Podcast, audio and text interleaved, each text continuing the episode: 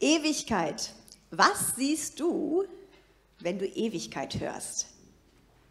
Wir haben ja in diesen Tagen uns immer wieder beschäftigt mit diesem ganzen Bereich von Weltbild. Wie stellen wir uns das Leben vor in dieser Welt? Wie sieht es aus, dieses Leben als Christ in dieser Welt, in sichtbarer und unsichtbarer Welt gleichzeitig? Wie hat sich Gott das gedacht? Und da geht es darum, ganz viele unserer Vorstellungen und unserer Annahmen, wie die Dinge sind, äh, nochmal abzuklopfen und sagen, ist das wirklich das, was Gott sagt? Ist es das, was das Wort sagt, oder müssen wir tatsächlich nicht nochmal umdenken, weil es doch nochmal anders ist bei Gott? Und weil wir immer von unserer Perspektive auskommen, hier von der sichtbaren Welt und damit vertraut sind und dann plötzlich reingenommen sind in die unsichtbare Welt vom Königreich Gottes, wo alles nochmal anders ist und wirklich, wir müssen alles, alles nochmal anders anschauen, alles nochmal neu beurteilen und wirklich von ihm lernen. Und so geht es heute für mich um dieses Thema der Ewigkeit. Ich möchte beginnen mit einem Vers äh, aus den Psalmen, den die meisten von euch kennen werden. Psalm 24, Verse 7 und 9. Da steht, Erhebt ihr Tore eure Häupter und erhebt euch ihr ewigen Pforten. Anmerkung in der Elberfelder ist, das heißt auch die Pforten der Ewigkeit. Erhebt euch ihr Pforten der Ewigkeit, dass der König der Herrlichkeit einziehe. Sehr bekannter Psalm, sehr bekannter Vers.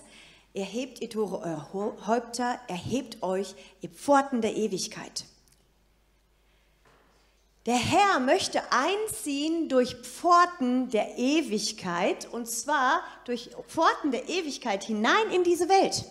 Der König der Herrlichkeit möchte einziehen zu uns hier in die Welt. Die Ewigkeit, aus der Ewigkeit betritt er Raum und Zeit. Gott lebt und ist in dieser Dimension der Ewigkeit und er kommt mit der Ewigkeit und betritt Raum und Zeit.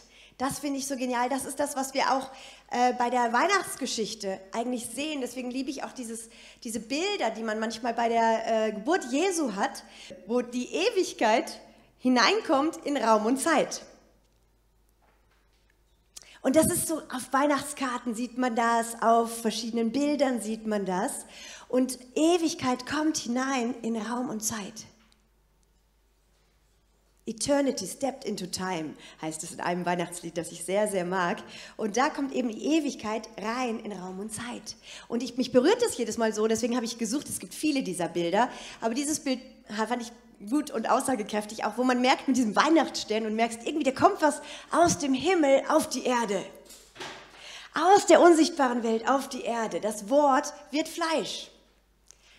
Die Ewigkeit kommt in Raum und Zeit geografisch und zeitlich. Das ist so erstaunlich. Und das tat Gott, er kommt rein in Raum und Zeit, damit dann auch durch Jesus der Mensch Zutritt bekommt von Raum und Zeit in den Raum der Ewigkeit durch Christus. Dafür ist Jesus gekommen, stimmt's? Johannes 3, Vers 16, ewiges Leben.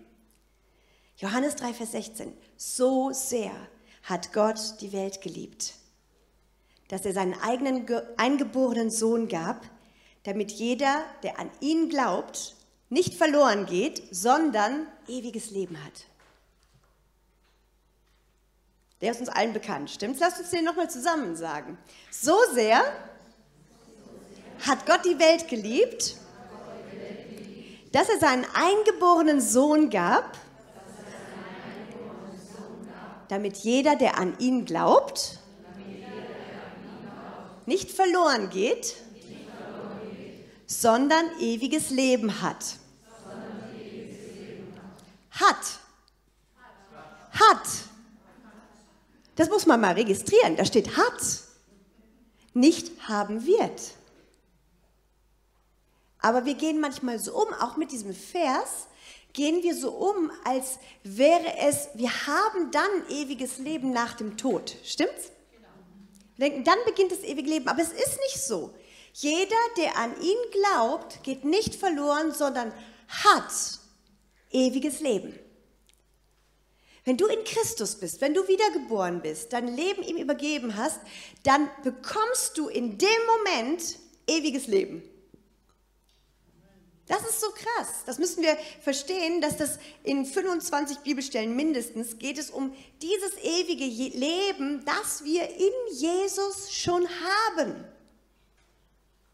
Du hast eine andere Art von Leben bekommen in Jesus. Jetzt in dieser Zeit hast du ewiges Leben. Was ist denn ewiges Leben? Ich habe mal geschaut, was an dieser Stelle bei Johannes 3, Vers 16, aber auch jetzt an anderen Stellen steht äh, dieses Wort Aionios. Ich habe nie äh, Griechisch gelernt, nur Hebräisch, deswegen ich weiß nicht genau, ob ich es richtig ausspreche, aber da steht Aionios oder Aionios, wie auch immer man es spricht. Und das bedeutet so viel wie nicht von der Begrenzung der Zeit betroffen. Jesus gibt uns ein Leben, eine Lebensart, die nicht von der Begrenzung der Zeit betroffen ist. Diese Art Leben hast du in Jesus bekommen. Ewiges Leben ist eine andere Art, eine andere Qualität von Leben, nicht eine andere Quantität von Leben. Wir gehen oft mit diesem Begriff von Ewigkeit so um, als wäre es quantitativ mehr Leben, längeres Leben, ewiges Leben. Aber ewiges Leben ist nicht quantitativ anderes Leben, sondern qualitativ anderes Leben. Eine andere Lebensart, eine andere Lebensqualität. Ewigkeit ist keine Zeitspanne. Ewigkeit ist keine Zeitspanne, auch keine verlängerte Zeitspanne. Aber so sehen wir die Ewigkeit oft. Wir tun so, als wäre die Ewigkeit eine ganz, ganz lange Zeit. Wenn wir zum Beispiel Dinge sagen wie, boah, das hat eine Ewigkeit gedauert, dann meinen wir damit, das hat wahnsinnig lange gedauert, aber in zeitlicher Vorstellung. Oder vielleicht kennt ihr auch diese äh, Geschichte aus dem Märchen von den Gebrüdern Grimm, ähm, das Hirtenbüblein. Ähm, vielleicht kennt ihr es nicht unter dem Titel, aber die Geschichte haben viele von uns in der Schule gelesen. Und das Hirtenbüblein antwortet nämlich auf diese Frage des Königs, wie viele Sekunden die Ewigkeit hätte, sagt das Hirtenbüblein folgendes. Es gibt einen Berg, der reicht eine Stunde in die Höhe, eine Stunde in die Breite und eine Stunde in die Tiefe. Dahin kommt alle 100 Jahre ein Vögelchen und wetzt seinen Schnabel daran. Und wenn dann der ganze Berg abgewetzt ist, dann ist die erste Sekunde der Ewigkeit vorbei. Wer hat das schon mal gehört, diese Geschichte? Wir haben wir in der Schule gelesen auch und so. Ähm, ist total interessant, diese Geschichte, ist interessant, diese Antwort, aber sie ist nicht wahr. Weil wir auch hier wieder für versuchen, die Ewigkeit mit zeitlichen Begriffen zu erfassen. Die erste Sekunde der Ewigkeit, es gibt es nicht, die Stunden, Sekunden. In der Ewigkeit ist eine andere Dimension. Wir können die Ewigkeit nicht in Begriffen der Zeit erfassen. Ewigkeit ist nicht eine lange Zeitspanne, die nicht aufhört, die ohne Ende ist. Ewigkeit ist eine andere Art von Leben. Ewigkeit ist auch nicht etwas eben, das erst nach dem Tod beginnt. Ewigkeit war schon immer ist jetzt und wird immer sein. Die Ewigkeit existiert schon jetzt, gerade in diesem Moment, alle Zeit. Schon bevor es die Zeit gab, gab es die Ewigkeit. Und noch wenn dann die Zeit vorbei sein wird dieser Erde, wird es die Ewigkeit geben. Das ist die Dimension des Reiches Gottes, ist das ewige Reich.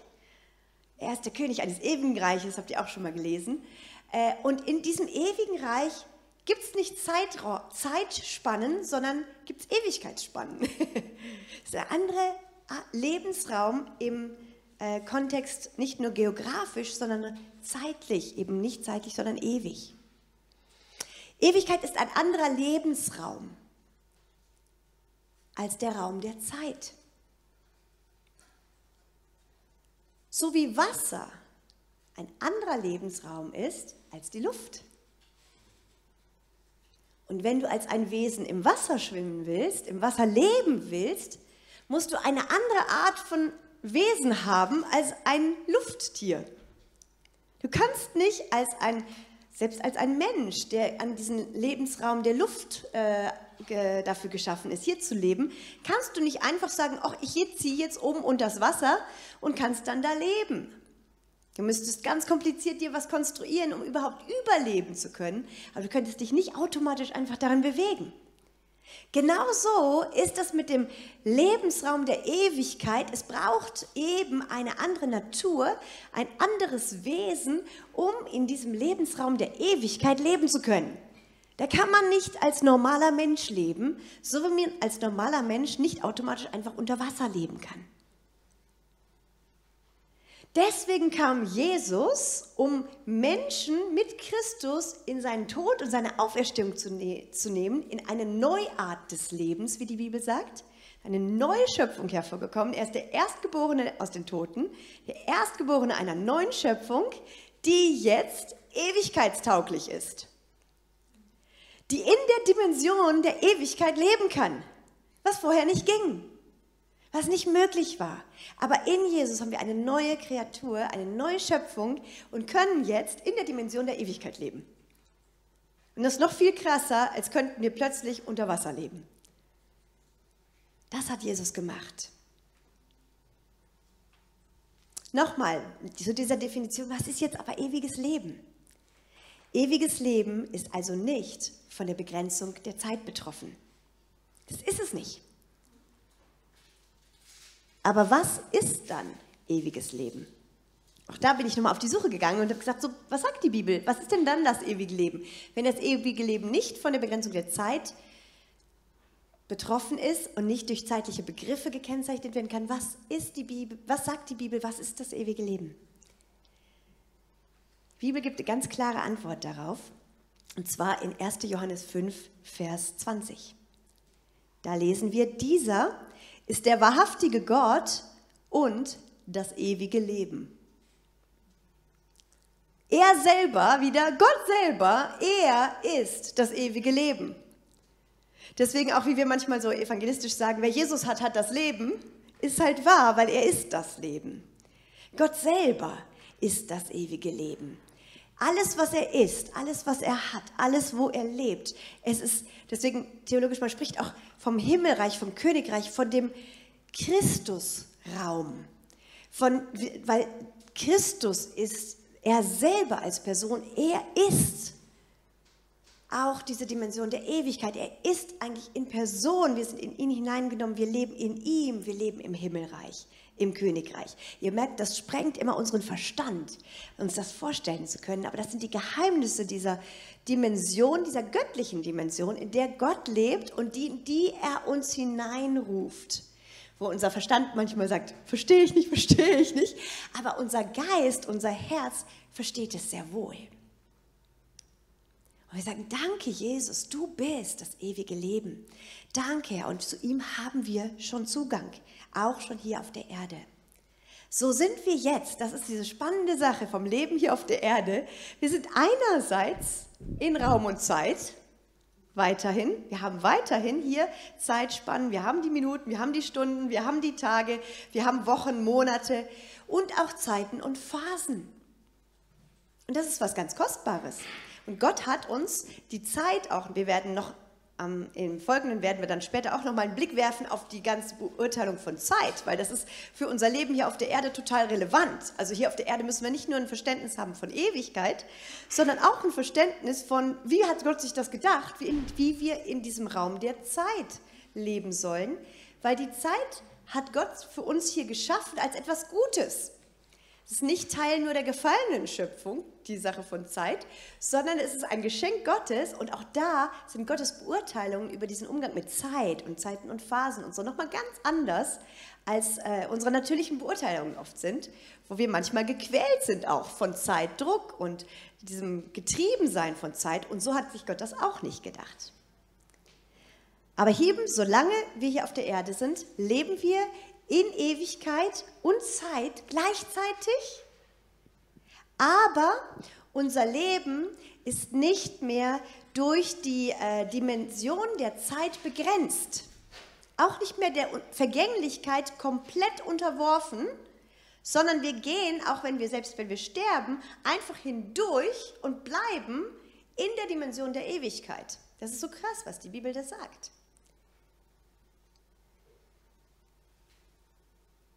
Möchte mit euch in diesem Schatz von Ewigkeit, wo ich einfach gesagt habe, ich liebe das, auch immer wieder mich mit Ewigkeit zu beschäftigen, gerade weil ich auch eine Tendenz habe, manchmal so stark zeitorientiert zu sein. Ihr merkt es, wir sind sehr zeitorientiert, ich bin sehr zeitorientiert. Und ähm, ich liebe das, dass die Ewigkeit reinbrechen möchte. Und ich brauche das so sehr. Ich merke das so sehr in meinem Leben, wie sehr ich diese Dimension der Ewigkeit benötige. Äh, und auch wirklich die Wunderdimension der Ewigkeit immer wieder benötige. Und wie sehr es für mich Augen öffnet war, zu registrieren, dass ich schon jetzt Zugriff bekommen kann auf die Dimension der Ewigkeit und dass die Ewigkeit landet im Hier und Jetzt in meinem Leben, weil ich in Christus lebe. Und ich nehme euch in drei Punkte hinein zu diesem Schatz von Ewigkeit, die äh, ich einfach empfunden habe, euch hineinzusehen, auch in diesem ganzen Thema von Leben im Königreich Gottes. Der erste Punkt ist, unsere Zeit, unser Leben, äh, wenn wir es in Gottes Hand legen, liegt im Wirkungsbereich der Ewigkeit.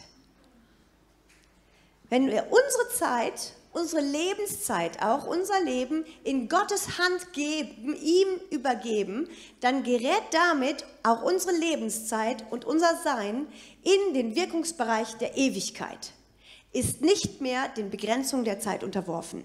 Ich habe dazu ein ganz geniales äh, kurzes Zitat für euch, einen Bericht, äh, wo Werner Gitt schreibt, äh, folgende, folgende Begebenheit. Er sagt hier, ein afrikanischer Freund erzählte mir von einem Friedhof in Ghana, auf dem viele Missionarsgräber aus den ersten Jahren der missionarischen Arbeit in Ghana zu finden sind. Viele dieser Missionare lebten nur ein paar Tage in dem Land, in das sie eigentlich gekommen waren, um es zu evangelisieren. Doch sie starben kurz nach der Ankunft, ohne ihren Auftrag ausgeführt zu haben, an Malaria oder anderen Krank Krankheiten. Das ist deutlich auf den Gräbern zu lesen. War Ihr Einsatz nun umsonst? Wenn wir es einfach von einem menschlichen Standpunkt aus betrachten, dann müssten wir Ja sagen. Aber diese Männer gingen im Gehorsam auf das Reden Gottes nach Ghana. Ihre Zeit lag in seiner Hand und damit im Bereich der Ewigkeit, sodass sie ewige Frucht bringen konnten, die zeitlich nicht begrenzt war nämlich auf folgende Weise. Ich habe oft über das Zeugnis meines Freundes aus Ghana nachgedacht, der dann weiter erzählte, als ich eines Tages über diesen Friedhof ging und die Inschriften auf den Gräbern las, da wurde mir klar, mit was für einer großen Liebe diese Männer von Gott erfüllt gewesen sein müssen, dass sie bereit waren, ihr Leben zu geben, nur um die gute Nachricht der Errettung auch an uns hier in Ghana weiterzugeben. Das Zeugnis dieser Gräber gab mir den Impuls, selbst zu Jesus zu kommen. Das heißt, diese Missionare, die nicht einem in dem Land, in das sie gesandt worden waren, jemals das Evangelium erklären oder sagen konnten, bringen trotzdem ewige Frucht, selbst obwohl sie gestorben waren. Warum? Weil Gott ihr, ihren, ihr Leben nimmt, selbst wenn sie gestorben sind, und dieses Zeugnis ihres Lebens nimmt, um aus diesem Land, für das sie gesandt waren, Frucht hervorzubringen, wo sich Leute bekehren, während sie auf die Grabsteine schauen. Und dann sogar durch das Zeugnis derer, die sich beim Blick auf die Grabsteine äh, bekehrt haben, durch die auch wieder sich andere bekehren und da kommt Frucht hervor, Frucht hervor, Frucht hervor, die sich multipliziert das durch die Generationen dann schon und die sieht im Sichtbaren, sieht das, das Leben verloren aus. Auch bei Christus sah es aus, als wäre es jetzt zu Ende, aber eigentlich fing es dann erst an. Alles, was wir, wenn wir unser Leben in Gottes Hand geben, dann zählen nicht mehr die Beurteilungen, mit denen wir manchmal versuchen, unser Leben zu erfassen oder zu messen. Es gibt unzählige solcher Zeugnisse wie das, was ich gerade vorgelesen habe. Und wir probieren aber ganz oft irgendwie ähm, unser Leben an, in der zeitlichen Dimension äh, zu beurteilen zu wissen, wie effektiv waren wir mit unserem Leben? Haben wir unsere Zeit gut genutzt? Äh, wie, äh, wie viel hat es gebracht, was wir gemacht haben? Wie viel ist dabei rausgekommen? Und wir versuchen es zu erfassen mit natürlichen, irdischen und zeitlichen Messungsmethoden. Und es ist nicht möglich. Es ist nicht möglich, unser Leben und unsere Lebenseffektivität zu ermessen in der Dimension der Zeit weil wir nicht mehr normal irdische Menschen sind. Wir sind nicht mehr normal zeitliche Menschen, wir sind in die, die, Dimension der Ewigkeit genommen und Gott kann unser Leben dadurch gebrauchen in Dimensionen, die nicht, nicht natürlich erfassbar sind, die man erst nach dem Tod mitbekommt, in der Ewigkeit mitbekommt. Und das finde ich total spannend, das finde ich auch extrem ermutigend. Jede Zeit, du deine Lebenszeit, deine Zeit in Gottes Hand gibst, gibt das Gott die Möglichkeit, Kraft, Wunder und sein Wirken hineinzubringen. Öffnen wir unser Leben, auch unsere Zeit für Gott selbst, dann kann plötzlich er darin agieren. Dann kommt die Ewigkeit hinein in meinen kleinen 24-Stunden-Tag. Und dann kann in meinem kleinen Tag etwas passieren und können Dinge passieren, die nicht an dem Tag normalerweise möglich wären, die nicht in 100 Wochen möglich wären, die nicht irdisch möglich wären, so wie bei Jesus mit dem Wunder, mit dem Wunder von dem Brotvermehrung zum Beispiel. Das sind so Wunder, wo die Ewigkeit reinbricht in Raum und Zeit, weil wenn du zeitlich rangegangen wärst und du hättest irgendwie versucht, was zu machen, also ja, da hättest du eigentlich gar nichts machen können in diesem Fall sogar. Du hättest, äh, wenn du ähm, entweder du hättest Leute losschicken müssen zum Einkaufen, es hätte ganz viel Zeit gekostet und Geld gekostet, oder eben du hättest die Sachen erst anbauen müssen, ähm, damit dann genug Brot und Wein hervorkommt. So, es hätte extrem viel mehr Zeit in Anspruch genommen, die Leute zu versorgen. Äh, und es wäre nicht machbar gewesen. Deswegen haben die Jünger ja auch gesagt, schickt die nach Haus. Wir haben weder genug Geld, noch passt das zeitlich. Die Brote sind alle noch nicht gebacken und so. Wie, das kriegt man nicht hin. Also da hungern die Leute. Aber Jesus kennt sich, kennt die Dimension der Ewigkeit und lässt die Ewigkeit rein in Raum und Zeit. Und zack sind die Brote da. Aus der Dimension der Ewigkeit, wo Wunder plötzlich real werden und plötzlich alles nochmal anders ist. Und das gilt für deine Vergangenheit, deine Gegenwart und deine Zukunft. Wenn du dein Leben, und das kennen wir alle, also, also, jeder von uns zum Beispiel ist Zeuge dafür, wenn du, als du dich bekehrt hast und als dein Leben bereinigt wurde, von Sünde gereinigt wurde. Stimmt's? Hat es jemand erlebt von euch? Dass Jesus uns von Sünde freigewaschen hat. Das ist ja Sünde, die in der Vergangenheit gewesen ist. Stimmt's? Und wir glauben doch tatsächlich, dass in dem Moment, wo ich Jesus mein Leben gebe, meine Zeit gebe, und zwar ihm meine Vergangenheit, meine Gegenwart, meine Zukunft gebe, nimmt er aus meiner Vergangenheit die Macht der Sünde raus und entfernt sie durch sein Blut. Die Vergangenheit wird gereinigt. Völlig cool. Der Gott der Ewigkeit reinigt die Vergangenheit. Das kann kein anderer kann das kannst nicht Vergangenheit verändern und das rausnehmen, die negative Kraft von Zerstörung, die durch Sünde gekommen ist. Es kann nur das Blut Jesu. Das macht es so effektiv, dass wir mit Überzeugung sein können, ich bin frei von der Sünde der Vergangenheit. Und das kann in der Gegenwart passieren und auch in der Zukunft kannst du sagen, Herr, schon jetzt, ich sehe auch deine Worte und den, meinen Glauben an dich rein in die Zukunft. Weil Gott ist außerhalb von Raum und Zeit und will doch hinein und er kann schon jetzt in diese Dimensionen hinein. Gott ist schon in deiner Zukunft. Gott ist in unserer Vergangenheit. Gott ist in unserer Gegenwart. Gott ist ewig. Er ist aus einer anderen Dimension. Deswegen auch geht Gott mit dem Bereich von Zeit so viel entspannter um als wir. Weil wir kriegen manchmal die Krise, wenn wir denken, boah, ich wollte bis 30 das geschafft haben. Ich wollte, bis ich 40 bin, das erreicht haben. Ich wollte, bis ich 50 bin, das erreicht haben. Jetzt bin ich schon 60, jetzt bin ich schon 70. Und wir kriegen die Panik, weil wir versuchen, unser Leben und unsere Effektivität zu erfassen mit unserem Blick auf unsere Lebenszeit. Und wir müssen unseren Blick davon immer wieder gelöst bekommen und sagen, nein Herr, du hast mich in die Dimension der Ewigkeit genommen. Er kann mit einem Tag meines Lebens mehr bewirken, als ich mit meiner Kraft, mit allen Jahren, die ich habe.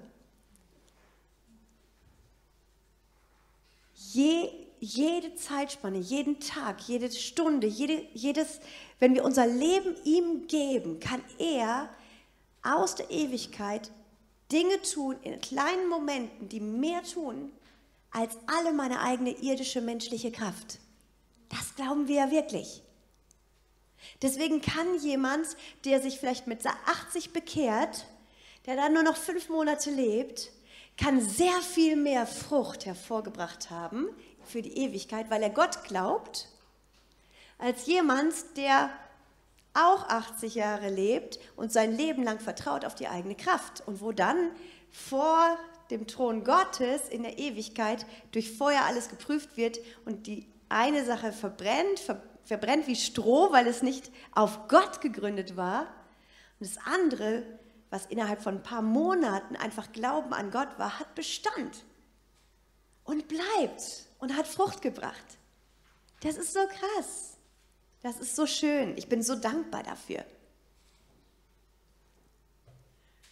Unser Leben wird in diesen Bereich der göttlichen Kraft und ewigen Frucht hineingenommen und das bringt eine tiefe Ruhe auf unser Leben. Das nimmt uns raus aus diesem Getriebensein und, und aus den Dimensionen von Anspannung im Raum der Zeit, weil wir einfach, wir haben auch keine, wir haben auch keine Chance, die Dimension der Ewigkeit einzuschätzen. Stimmt's? Noch weniger, als wir versuchen können, die Dimension der Zeit einzuschätzen, was das gebracht hat. Wir können nur ihm vertrauen und wissen, dass alles, was wir im Vertrauen, im Glauben auf ihn tun und uns drin bewegen, er weiß, was da herauskommt und wir dürfen wissen, dass es mehr Frucht bringt als alles, was ich in eigener Initiative versuche.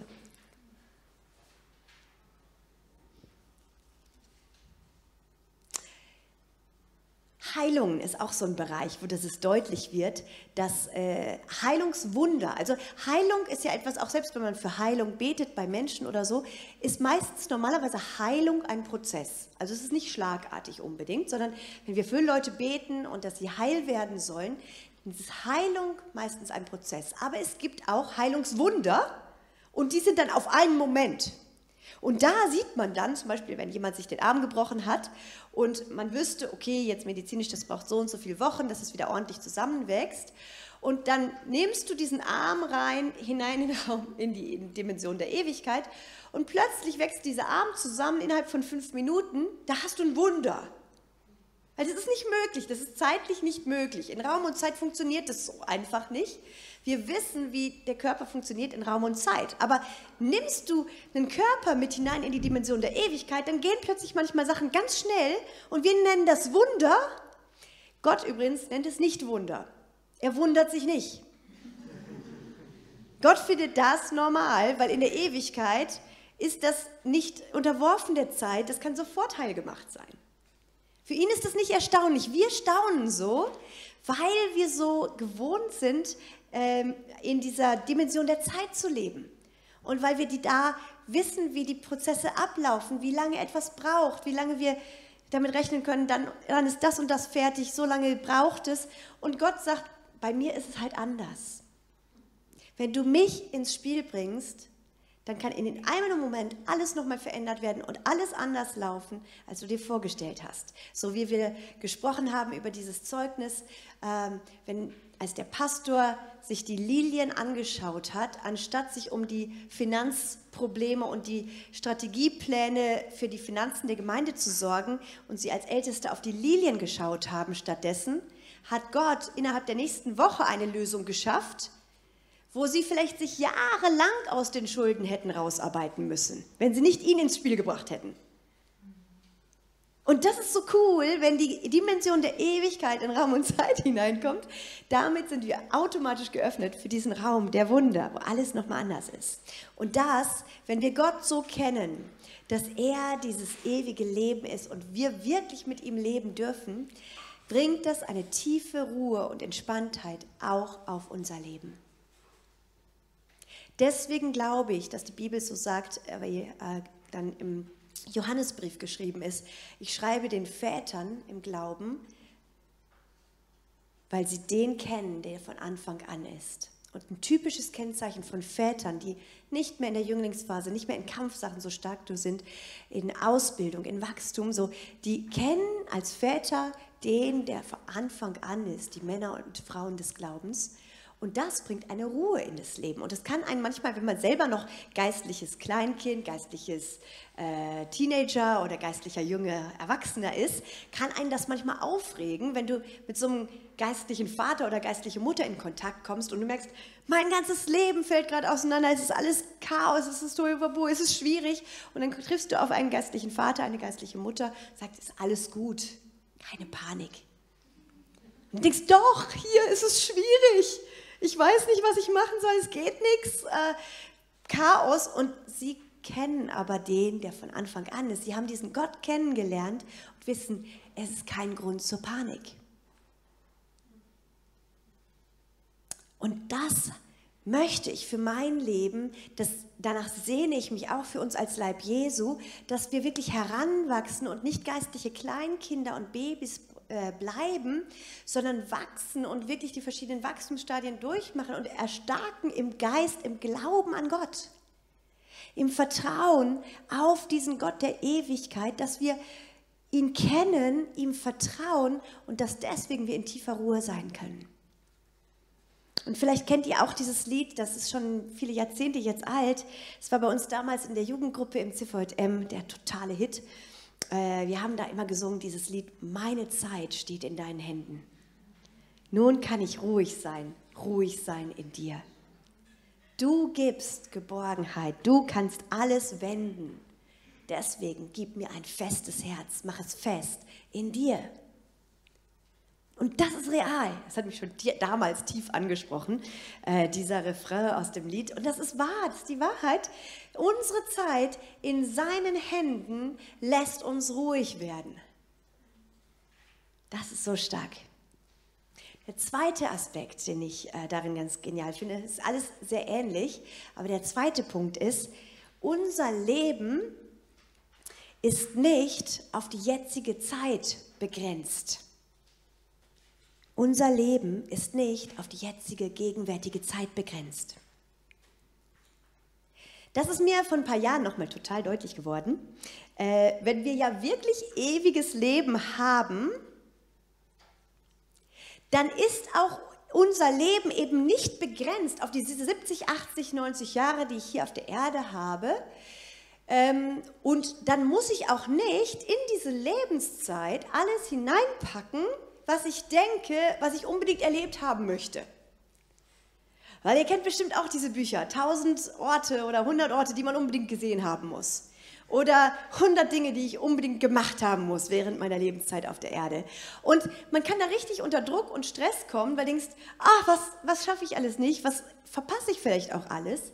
Mir ist es eben sehr markant mal so gegangen vor ein paar Jahren, äh, dass ich, ähm, ich war gerade, äh, ich war mehrfach im Bogen äh, Bogenschützenverein und habe Bogenschießen einfach geliebt. Und dann war so eine Zeitspanne, ich war dann seit ein paar Monaten oder seit einem Jahr in einem neuen Verein, weil wir umgezogen waren. Und dann kollidierten die Termine vom Bogenschützenverein immer mit meinen Terminen, die ich wusste, Gott gibt mir diese Termine, da soll ich drin sein. Und es kollidierte immer. Und ich war echt da und dachte, Gott, ich will so gerne Bogen schießen und ich weiß auch, du hast mich, äh, mir das auch gegeben als ein Hobby, das ich total liebe und ich weiß, du hast nichts gegen das Bogenschießen, aber das passt hier nicht. Die Zeitpläne kommen immer nicht zusammen und es kollidierten immer, es waren exakt die falschen Zeiten, wo ich gemerkt habe, ich weiß, Gott gibt mir diese Punkte und ich habe so Glauben für diese anderen Termine auch, aber es ist die gleiche Zeit wie die, die Termine vom Bogenschützenverein. Und ich habe echt war echt unter Druck. Ich war echt auch unter gelittene Zeit. Ich habe immer verzweifelt versucht, das hinzukriegen, umzuorganisieren. Es war echt kompliziert. Hat am meisten nicht geklappt. Und dann habe ich irgendwann hab ich gesagt, Herr, das ist zu kompliziert. Ich, ich kriege das nicht hin. Und ich habe es versucht hinzubekommen, zu koordinieren. Und dann habe ich irgendwann kapituliert und habe gesagt, Herr, ich höre auf damit. Es klappt so nicht. Ich versuche das hinzukriegen. Ich übergebe das nochmal dir. Ähm, ich gebe dir mal auch das Bogenschießen nochmal zurück. Ich gebe dir meine Zeitspannen. Ich kann nur laufen mit dem, wo ich Glauben dafür habe. Ich Glauben, habe Glauben für diese Termine und das andere passt gerade nicht rein. Und ich habe das wie ihm nochmal übergeben und habe mich so ein bisschen, so ein bisschen auch so heroisch opferbereit gefühlt. so, ja, ich gebe dir das Bogenschießen. Und während ich das so machte, merkte ich, wie er zu mir sagt, weißt du was, Esther, ist cool, dass du das machst, aber Bogenschießen können wir die ganze Ewigkeit. Und da habe ich gedacht, ach cool. Und da habe ich gemerkt, er schießt auch gerne Bogen, so, so, so, okay. Also wir können das die ganze Ewigkeit, es ist ja, mein Leben ist ja nicht begrenzt auf diese Zeit nur. Ich muss ja nicht alles in diese Zeit reinkriegen. Ich habe so viele Interessen, so viele Dinge, die ich gerne mache. Und äh, ich, wenn ich darauf schauen würde, was kann ich alles in dieser Zeit, ist viel zu begrenzt, das ist so kurz das Leben. Unsere Lebenszeit hier auf der Erde ist super, super kurz. Aber unser Leben ist nicht begrenzt auf diese kurze Lebenszeit in der gegenwärtigen Zeit, sondern wir sind hineingenommen in die Ewigkeit. Das ist halt real. Du kannst in Ewigkeit reisen. Noch viel coolere Orte. Also ich bin gespannt, wie der neue Himmel und die neue Erde aussehen werden. Aber es ist ja nicht, dass das Reisen dann aufhört oder dass Gespräche dann aufhören, dass Gemeinschaft aufhört oder dass wir nicht mehr singen können, nicht mehr Instrumente spielen und lernen können. Obwohl, da gibt es manchmal so, da weiß ich auch nicht genau, manche sagen, vielleicht kann man dann alle Instrumente aus, automatisch, das wäre auch irgendwie cool, aber ich lerne eigentlich auch ganz gerne und dann denke ich, also Lernen macht auch Spaß. Vielleicht weiß ich nicht, wie Gott das koordiniert. Ob er dann sagt, die, die gerne lernen, dürfen es lernen, die anderen können es einfach so oder so. Keine Ahnung, wie Gott sich das dann denkt und wie das dann sein wird. Aber hey, auch Blumen pflücken, basteln, töpfern, schöpferisch Dinge kreieren. Hey, Gott ist so kreativ, so schöpferisch, das hört doch nicht auf in der Ewigkeit. Also wenn er, wenn es jemand Kreatives gibt, dann ihn das wird noch grandioser. Also wir werden wahrscheinlich lächeln, wenn wir angucken unsere kleinen Bastelei-Kreativitätssachen hier auf der Erde. Und dann schauen wir wahrscheinlich aus dem Himmel irgendwann mal auf diese Dimension der Zeit zurück und sagen, ja, war schon süß. Also so wie Kleinkindermalbilder und plötzlich bewegst du dich in einer anderen Dimension und merkst, da ist noch so viel mehr Kreativität und so viel mehr Leben und ganz andere Möglichkeiten. Und wir wissen ja noch gar nicht, was alles in dieser Dimension der Ewigkeit, der Herrlichkeit des Königreiches noch möglich ist. Wir kennen ja bisher nur diese Welt. Und da ist so viel mehr. Wir wissen nur, dass es unvorstellbar herrlich wird. Und äh, deswegen ist es so gut zu wissen, dass unser Leben nicht auf diese Lebenszeit auf der Erde begrenzt ist. Du verlierst nichts dabei, wenn du um seinetwillen Dinge loslässt und jetzt nicht reinquetschen willst, verzweifelt nur in diese Zeit, weil du hast die ganze Ewigkeit. Deswegen sagt die Bibel so klar, wer sein Leben erhalten will, wird es verlieren. Wer das unbedingt haben will, haben muss, festhalten will, durchdrücken will, wo er denkt, da möchte ich leben, so möchte ich Leben haben, mein eigenes Leben festhalten, meine eigenen Vorstellungen, ah, das gibt mir Leben, wenn ich Bogen schieße, wenn ich das festhalte krampfhaft, werde ich es verlieren. Das habe ich erlebt. Ist mir voll durch die Finger geglitten äh, und es wurde nur noch Krampf. Selbst wenn ich dann beim Bogenschießen war, war ich nicht entspannt und habe auch nicht so gut ins Ziel getroffen, weil du so gestresst bist. Verlierst das Leben, wenn du es festhalten willst, wenn du es selber im Griff haben willst.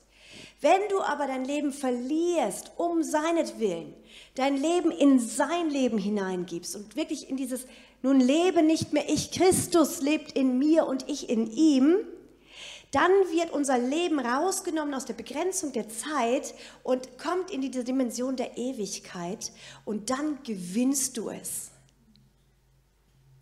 Dann gewinnst du überfließendes Leben, Freiheit, Leben im, äh, im Überfluss. Das ist wirklich so. Jetzt da drin, ganz wichtig, gerade für die von uns, die ein bisschen vielleicht eine religiös-gesetzliche Tendenz haben. Ziel ist nicht generell pauschal jetzt Askese. Also keine Hobbys mehr, keine, ähm, kein Eis essen mehr, kein keine Mittagspausen mehr, nur noch jetzt rein ins Wort, nur noch Anbetung, nur noch jetzt evangelisieren. Also es gibt immer Typen unter uns, die diese Tendenz haben und denken, gut, das ist jetzt dann, ihr merkt, wieder wie vom Dualismus-Teaching. Das ist die heiligere Variante, jetzt mache ich nur noch das. Hat Gott nirgends gesagt. Wir tendieren manchmal dazu, dann einfach so asketisch auf die Seite dann zu schwenken. Aber darum geht es nicht. Es geht nicht um Askese oder um, äh, um ich muss mir selber was Gutes tun. Es geht darum, was sagt Gott? Vertrauen wir ihm, dass er wirklich gut ist und es wirklich gut meint mit uns? Dann können wir ihn einfach fragen, Herr, was hast du dir gedacht für dieses Jahr?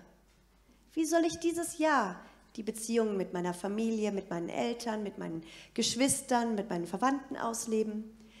Wie soll ich in diesem Jahr meine Zeit einsetzen, die du mir in diesem Jahr zur Verfügung stellst für, für Termine mit Freunden? Wie hast du dir dieses Jahr gedacht für den Bereich von Sport, von Reisen? Welche Reisen findest du gut für mich in diesem Jahr? Welche Einsätze hast du vor? Hey, welche Bücher soll ich in diesem Jahr nehmen? Welche Themen möchtest du eröffnen? Wo möchtest du mich senden zum Einsatz, dir zu dienen, Menschen zu dienen? Welchen Platz hast du für mich in diesem Jahr in der Gemeinde? Wie soll ich mich investieren? Äh, und wenn wir dann was hören von ihm und er sagt, du, dieses Jahr ist total ein Investitionsjahr, du baust das und das auf in der Gemeinde, da sende ich dich rein, dann bekommst du Glauben dafür, weil er es gesagt hat. Und dann kann man reingehen und über die Maßen plötzlich sich drin bewegen, weil man hat Glauben dafür und man weiß, wenn auch immer wir es ihm geben, wird es uns nicht zum Schaden sein. Er weiß, was er macht. Aber auch anders als wir manchmal macht er auch nicht permanent immer voll Druck, Druck, Druck rein oder immer mit ganzem rein, sondern manchmal sagt er, so jetzt äh, machst du es einmal im Monat. Das fällt uns manchmal dann genauso schwer wenn du jeden Tag in irgendwas involviert warst und er sagt plötzlich, nee, jetzt gibst du es jemand anderem ab und du besuchst das Team zum Beispiel nur noch einmal im Monat. Boah, muss ich mich auch immer wieder dann umgewöhnen, weil eine andere Zeit ist. Darf Gott darüber bestimmen, wo wir unsere Zeit investieren? Darf Gott wirklich darüber bestimmen und wissen wir, kennen wir ihn so, dass wir dabei nichts verlieren, sondern nur gewinnen? Nur gewinnen.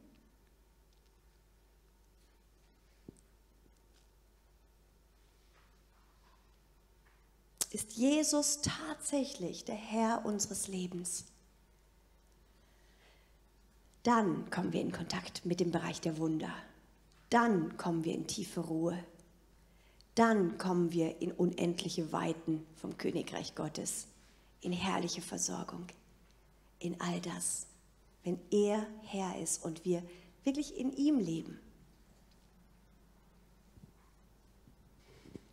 Und der dritte Punkt, der schon auch nochmal interessant und spannend und wichtig ist, den kann ich heute fast nicht tief drauf eingehen, könnte ich eine ganze Woche drüber sprechen auch, ist, es ist auch real, unser jetziges, gegenwärtiges Leben hat auch eine Auswirkung auf die Dimension der Ewigkeit. Was wir hier tun auf der Erde, in der sichtbaren Welt, im Raum der Zeit, hat eine Auswirkung auf die Dimension der Ewigkeit. Es ist nicht ganz egal, wie wir jetzt hier auf der Erde leben und was wir mit unserem Leben machen. Es gibt nämlich tatsächlich ewigen Lohn. Das ist so genial. Wie wir hier auf der leben, Erde leben, hat eine Auswirkung auf die Dimension der Ewigkeit. Und ähm, es gibt zwar, das ist das Geniale, es gibt für die, die in Jesus sind, gibt es keine ewige Strafe mehr. Halleluja, das ist so cool. Keine Verdammnis mehr für die, die in Christus Jesus sind. Er hat alle Strafe auf sich genommen. Alle Sünde, alle Strafe liegt auf ihm. Wir müssen, haben keine ewige Strafe mehr zu erwarten. Aber das dürfen wir nicht gleich mit über Bord werfen. Jesus hat nie was gesagt, dass es nicht mehr ewigen Lohn gibt. Es gibt noch Belohnungen. Das sagt die Bibel ganz klar. Dass es Lohn gibt im Himmel und das hat Jesus nicht aufgehoben und ich finde das total genial. Ich finde es so genial, dass Gott auch, ähm, dass es ewigen Lohn und ewige Frucht gibt. Das ist so herrlich. Deswegen äh, zum Beispiel auch Matthäus 6, 19 bis 20 ist so eine wichtige Stelle. Sammelt euch nicht Schätze auf der Erde, wo Motte und Fraß zerstören und wo Diebe durchgraben und stehlen, sammelt euch aber Schätze im Himmel wo weder Motte noch Fraß zerstören und wo Diebe nicht durchgraben noch stehlen. Sammelt euch Schätze im Himmel. Sammelt euch Schätze in der Dimension der Ewigkeit. Das kannst du machen. Du kannst Schätze sammeln in der Dimension der Ewigkeit. Das ist wie, wir sammeln ja manchmal Schätze auf Bankkonten. Ähm, und wir wissen, okay, das liegt bei der Bank, das liegt bei der Bank. Du hast Zugang in die Dimension der Ewigkeit und du darfst Schätze ansammeln in der Ewigkeit. Das Coole ist, Jesus hat ganz viele Schätze schon für uns erworben in der Ewigkeit, aus denen darfst du auch schon schöpfen. Also das, die größten Schatz, den wir in der Ewigkeit haben, ist der Schatz, den Jesus uns erworben hat. Den, äh, den äh, der hat nichts damit zu tun, was wir tun. Der steht uns allen zur Verfügung und zwar jetzt schon. Das ist wie ein himmlisches Bankkonto, auf das du schon Zugriff hast. Das Leben aus der Ewigkeit ist das Leben aus dem Reichtum Gottes, aus seinen Schätzen, die Christus erworben hat. Das war das, was Martin Luther so, so entdeckt hat, was für ihn so ein Schatz war, dass dieser Schatz des, der Vergebung eben nicht durch Ablassbriefe kommt, sondern dass dieser Schatz der Vergebung, der im Himmel, der, der Schatz, der im Himmel schon da ist, durch Christus schon erworben wurde. Und alle von uns, als wir uns bekehrt haben, haben auf diesen Schatz schon zugegriffen. Du hast es nicht gewusst, aber in dem Moment, wo du gesagt hast, Herr, ich empfange dein Werk am Kreuz für mich, hast du eigentlich einen Zugriff genommen in die Ewigkeit und von dem himmlischen Schatz was in dein Leben empfangen. Von daher ist es nichts komplett Neues oder Fremdes für uns. Wir müssen nur registrieren, ab dem Moment, wo du diesen Schatz der Vergebung empfangen hast, bist du dazu gerufen, komplett aus den himmlischen Schätzen der Ewigkeit zu leben. Du sollst da zugreifen lernen und aus der Ewigkeit hinein in Raum und Zeit diese himmlischen Schätze empfangen.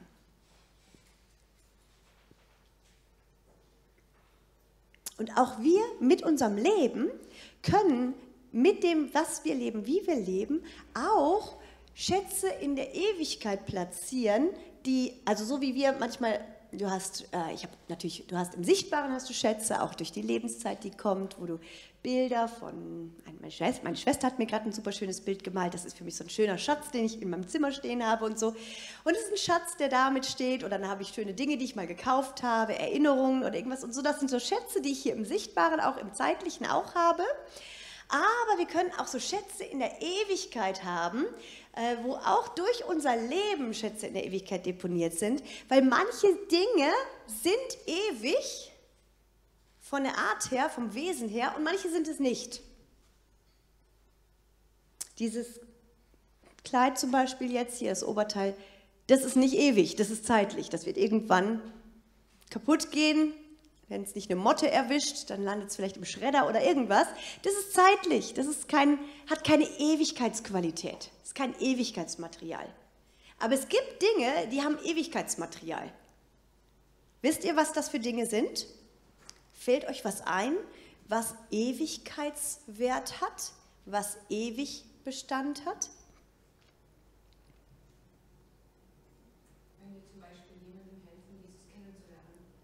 Zum Beispiel, wenn wir Leute in, mit Christus in Verbindung bringen, dass ewige Frucht kommt, weil jemand in Kontakt kommt mit der Ewigkeit. Genau, da kommt ewige Frucht hervor, weil ein Mensch mit dem ewigen Leben in Kontakt kommt. Genau, das auf jeden Fall. Noch was? Vergebung, genau, da kommen wir in Kontakt mit dem ewigen Schatz der Vergebung, der schon in Christus ist. Ich will sogar hinaus auf etwas, was noch mehr ganz klar die Bibel so sagt, dass bleibt. Das hat ewig Bestand. Das Oberteil, dieses Kleid bleibt nicht. Aber was bleibt? Da sagt die Bibel ganz klar etwas in 1. Korinther 13. Genau. Dort lesen wir, jetzt sehen wir noch ein undeutliches Bild wie in einem trüben Spiegel.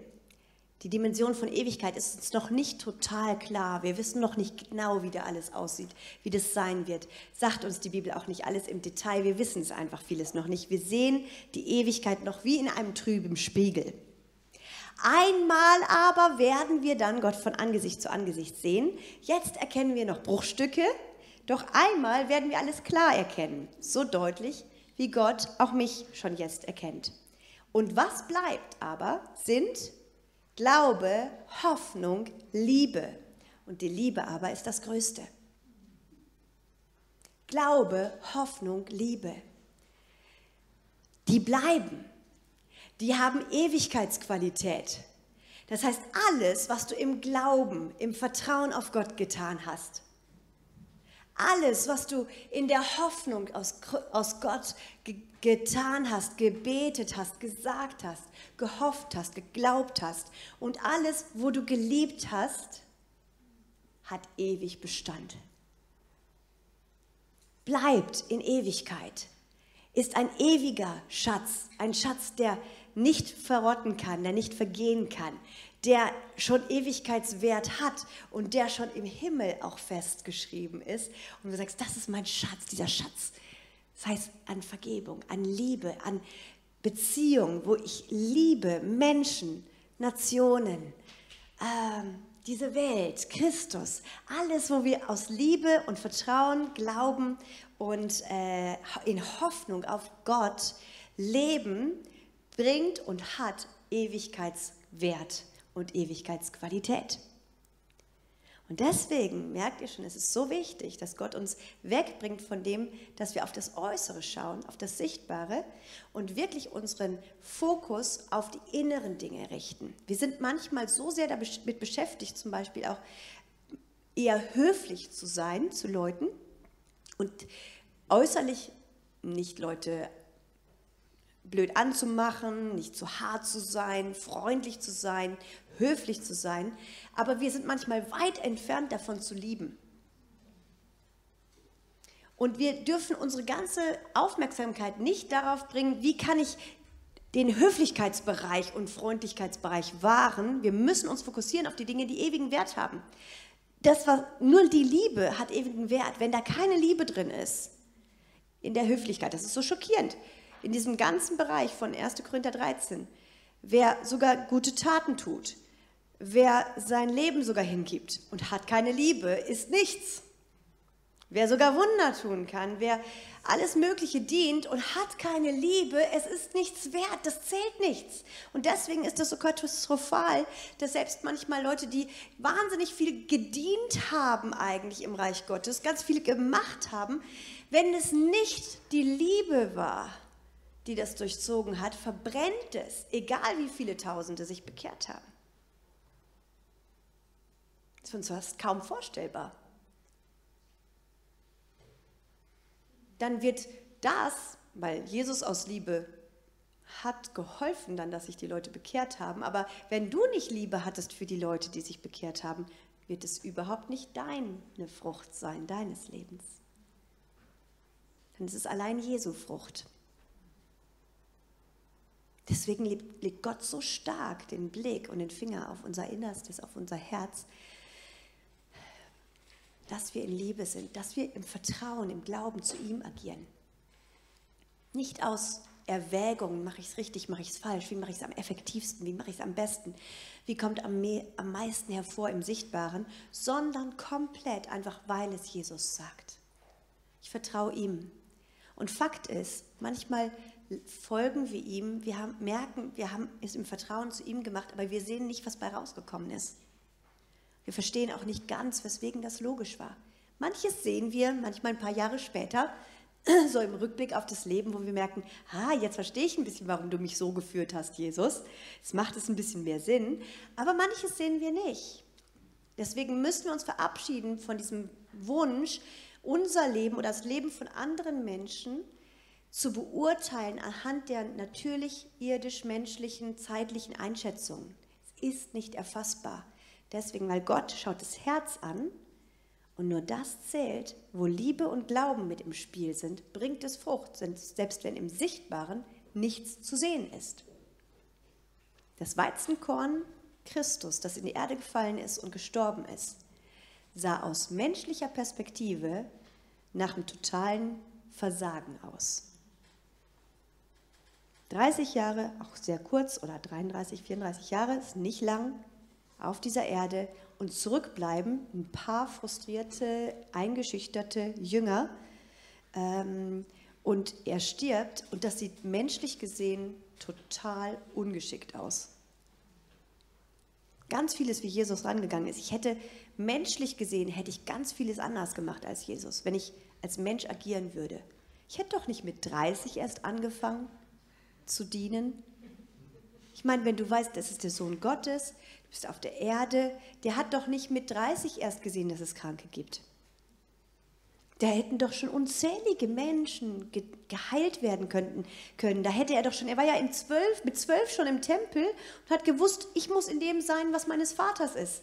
Er hätte ja schon anfangen können, dann zu lehren und zu unterrichten und Leute hätten gemerkt, da ist jemand, der ist außergewöhnlich, da ist irgendwie jemand, das haben die ja schon mitbekommen, die Schriftgelehrten. Aber nein, was macht er? Er geht 18 weitere Jahre, geht er und ist Zimmermann bei seinem Vater, lernt bei ihnen, ordnet sich ihnen unter, im Vertrauen auf Gott. Was meint ihr, was das mich als Tatkräftigen, ich weiß nicht, ob ich das geschafft hätte. Also, das ist so krass, was Jesus da macht und uns vorlebt. Komplett nicht sinnvoll gedacht in zeitlicher Einschätzung. Geht und ist Zimmermann und nicht mal so, dass er irgendwas gezimmert hätte, ein großes Gebäude, was man heute noch besuch, besichtigen könnte oder so. Man sagen kann, das hat Jesus gemacht. Und da ist zumindest, kannst du noch mal sehen, wie genial er war und wie brillant er war. Aber nicht mal das hat er gemacht. Er hat Gebäude gezimmert, die man nicht mal mehr sieht. Also der hat gearbeitet an Dingen, die nur für eine Zeit waren, aber er hat es gemacht. Es war nicht vergeblich. Warum? Weil er auch das Warten, auch das Ausharren auf die Zeitpunkte Gottes achten, hat er im Vertrauen auf seinen Vater gemacht. Und jede Stunde, die er im Vertrauen auf seinen Vater Zimmermann war, hat Frucht gebracht. Das ist so krass. Wir müssen einfach das tun, was Gott sagt. Wir müssen das tun, was er sagt. Und er weiß, wann und wie. Und deswegen sagt es Jesus so, ich kann nur das tun, was ich den Vater tun sehe. Weil ich, wenn ich was anderes tue, dann vertraue ich auf meine eigene Einschätzung. Und Jesus ist versucht worden in allem wie wir, der war garantiert äh, auch versucht in diesem, boah, verplemper ich hier meine Zeit, was mache ich überhaupt, muss ich schneller, muss ich langsamer. Und er hat dem Vater vertraut und ist ihm gefolgt und war gehorsam in jeder Phase, gehorsam bis zum Tod. Und darin hat er uns auch vorgelebt und äh, uns, uns als erster gezeigt, wie ein Mensch hier auf der Erde komplett in Abhängigkeit zur Dimension der Ewigkeit, zum ewigen Vater leben kann. Und dafür sind wir berufen. Dafür sind wir berufen, dass wir mit dem, der von Ewigkeit zu Ewigkeit ist, so heißt Gott in der Bibel immer wieder, er ist der von Ewigkeit zu Ewigkeit, er ist der ewige Gott. Er kennt sich aus in dieser Dimension. Mit ihm sollen wir leben lernen, auf ihn schauen lernen. Er ist der ewig Vater. Er kennt sich aus. Er weiß, was etwas bewirkt und was mächtig ist. Wir dürfen einfach, müssen einfach nah dran sein an dem, was er sagt. Dann werden wir die größtmöglichen Auswirkungen mit unserem Leben haben. Und ihm Ehre machen und den ganzen Himmel zum Staunen bringen, dass es möglich ist, dass Menschen so leben. Mit dem Blick auf Unsichtbare, dem Blick auf ihn und ihm gehorchen.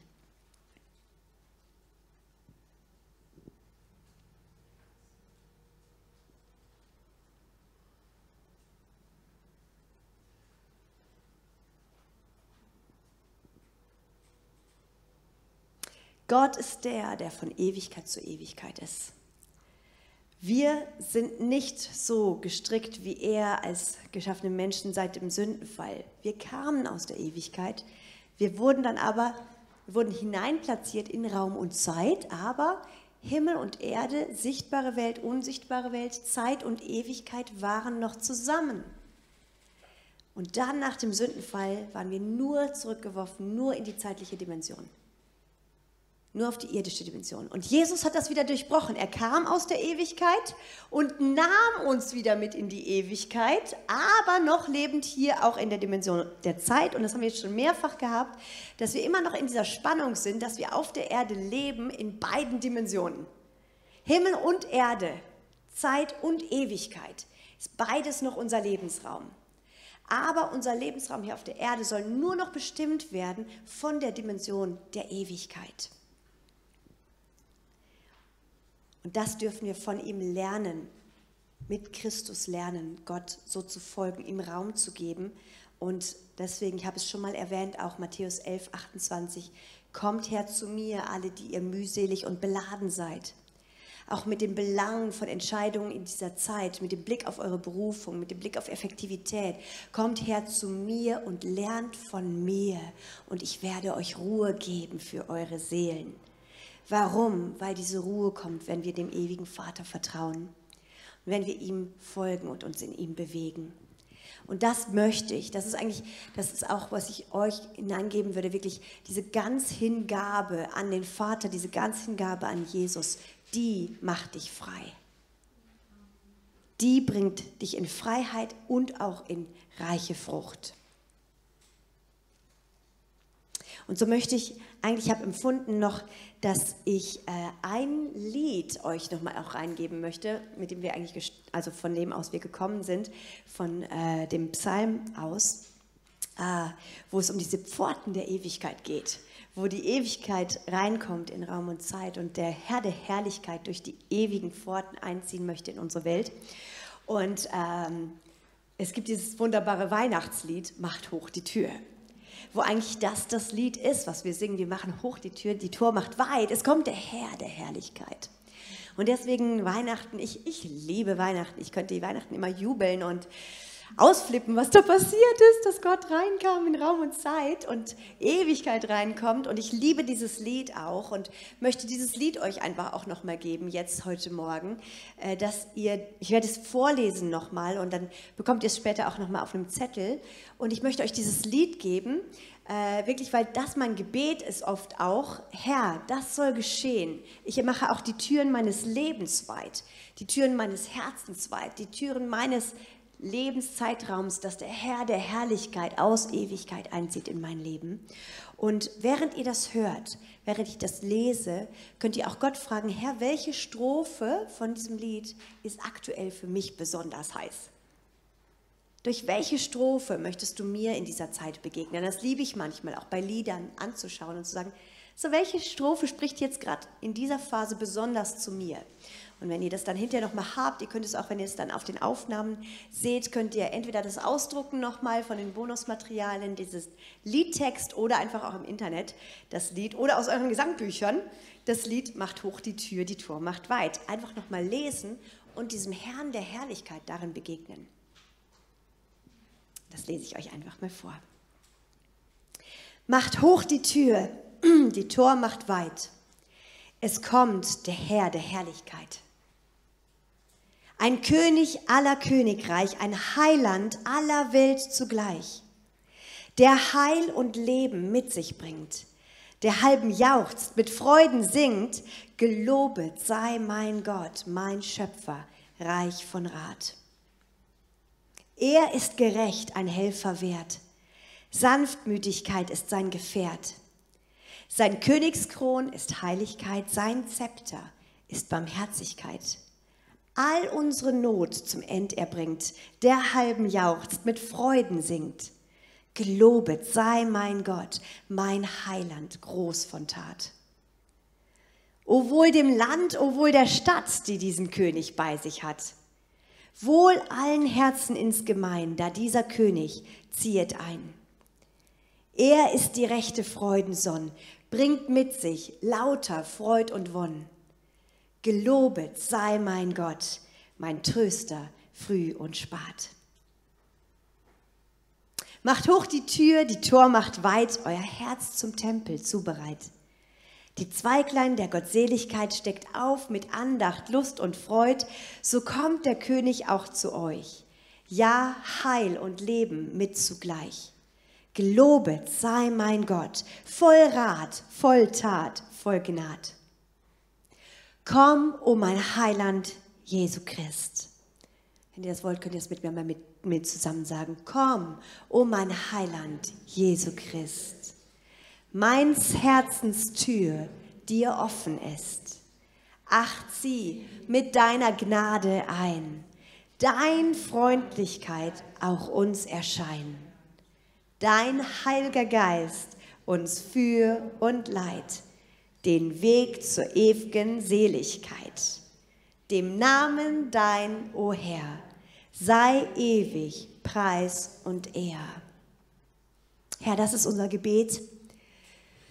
Das beten wir, Herr, und das wollen wir und sagen wirklich auch heute Morgen, Heiliger Geist, für und leite du uns den Weg zur ewigen Seligkeit. Nicht erst nach unserem Tod, sondern hier, auch jetzt schon auf der Erde. Weise uns diesen Weg zur Ewigkeitsdimension, Herr. dass dein Reich landen kann, wie im Himmel, so auf Erden, hier in Raum und Zeit, in unseren Arbeitszeiten, in der Freizeit, in Feierzeiten, in Trauerzeiten, die Ewigkeit Raum findet und wir den Weg zur Ewigkeitsdimension kennen, durch dich Christus. Und wo deine Herrlichkeit wirklich einzieht, hier in unser Leben.